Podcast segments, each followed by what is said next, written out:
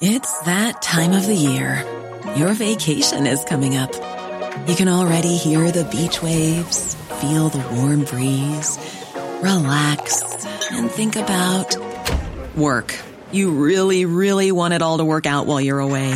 Monday.com gives you and the team that peace of mind. When all work is on one platform and everyone's in sync, things just flow wherever you are. Tap the banner to go to Monday.com.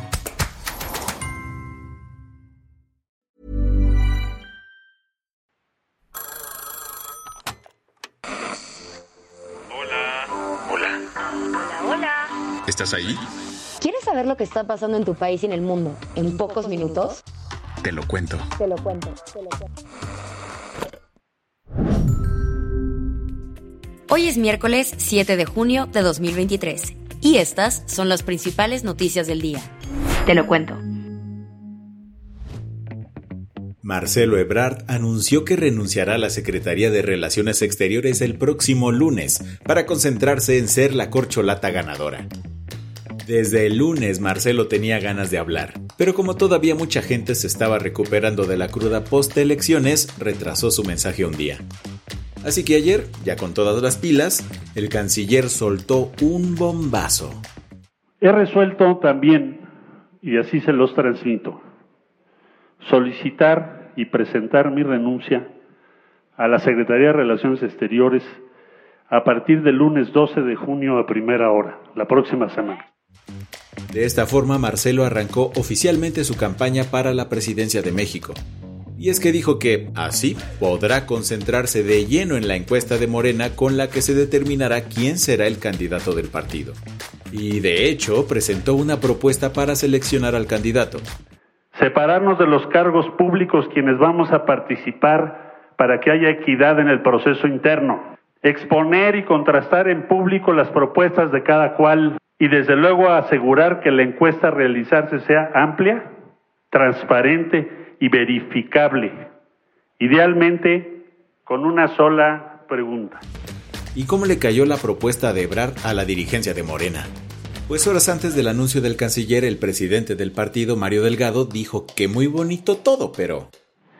Me parece que más allá de el diálogo que podemos tener, debemos tomar las definiciones dentro de los órganos que establecen los estatutos de nuestro partido.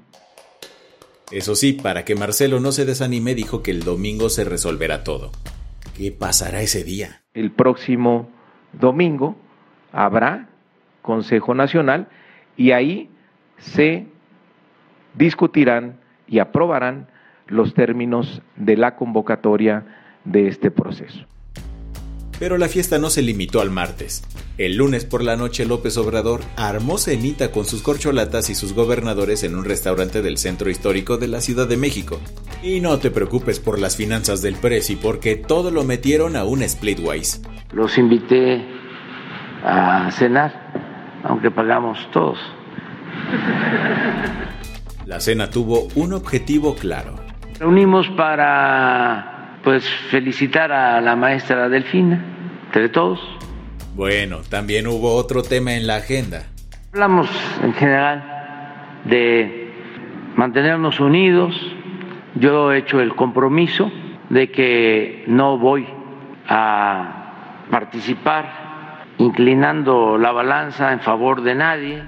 Con todo lo que pasó en Morena durante las últimas horas, no queda más que decir. Felices Juegos del Hambre y que la suerte esté siempre de su lado. ¿Qué más hay? Una presa al sur de Ucrania fue destruida causando inundaciones y miles de evacuaciones. El martes por la mañana, la importante presa ucraniana de Novakayovka fue destruida. Se trata de una instalación hidráulica ubicada en la región de Gerson, ocupada por las tropas rusas. La presa está en las orillas del río Dnieper, justo el que sirve como frente de guerra y divide a los ejércitos ucraniano y ruso. El problema ocurrió en el dique de contención de la presa. Esto ha generado inundaciones en más de 70 pueblos y 40.000 personas han sido evacuadas. ¿Sabemos qué pasó? Ucrania acusó a Rusia de ser responsable del ataque. El propio Zelensky dijo que Fue una explosión absolutamente deliberada y preparada. Sabían exactamente lo que estaban haciendo. Se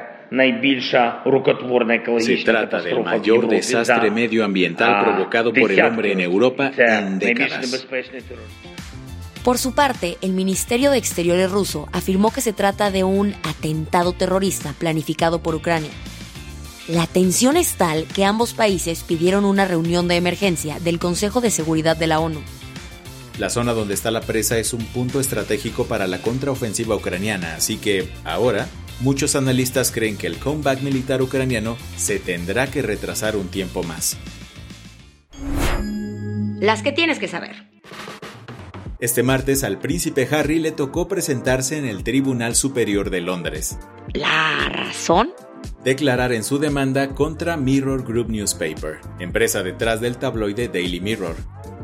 No es ningún secreto que Harry y los medios no son befos, pero esta vez el príncipe se hartó y acusó que toda la información que sacaban para hacer artículos era obtenida a través de actividades ilícitas. Pero no fue el único asunto legal movidón ayer, pues el protagonista de Jerry Maguire, Cuba Goodwin Jr., evitó irse a juicio en un tribunal federal de Manhattan por la acusación de violación que había en su contra. El actor había recibido una demanda de violación en 2013, cuando una mujer lo acusó de haber abusado de ella en un hotel de Nueva York 10 años antes. Sin embargo, a punto de iniciar el juicio, el tribunal informó que por consentimiento de ambas partes se resolvió el asunto. Aún no están claros los detalles de este acuerdo. Si tuviéramos que responsabilizar a alguien de la popularidad del bossa nova en Estados Unidos y Europa, seguramente el nombre de Astrid Gilberto saldría a relucir. Con su versión de La chica de Ipanema, la cantante llevó los ritmos brasileños a todo el mundo.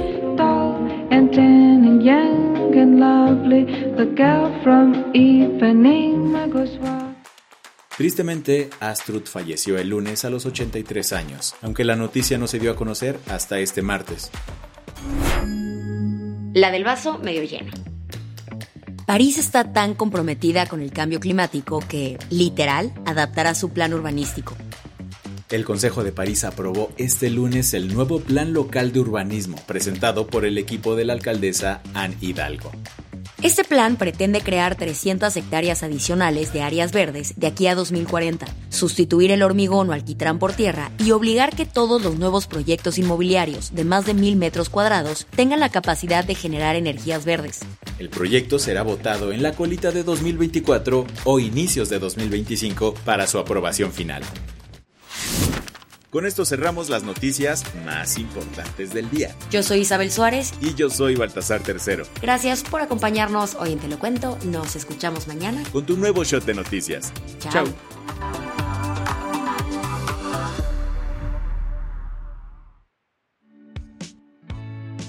Este noticiero es una producción de Te lo Cuento.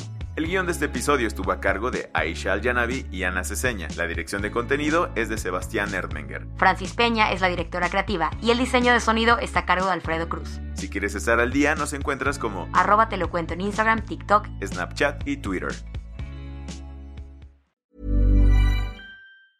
Hey folks, I'm Mark Marin from the WTF podcast and this episode is brought to you by Kleenex Ultra Soft Tissues your ally to help tackle your allergy symptoms this season. I love the change of seasons, but nobody loves pollen and all those other things floating in the air that make you sneeze during this nice weather. Kleenex Ultra Soft tissues are hypoallergenic and allergist approved. So fight back against watery eyes and runny noses without worrying about irritating your skin. For this allergy season, grab Kleenex and face allergies head on.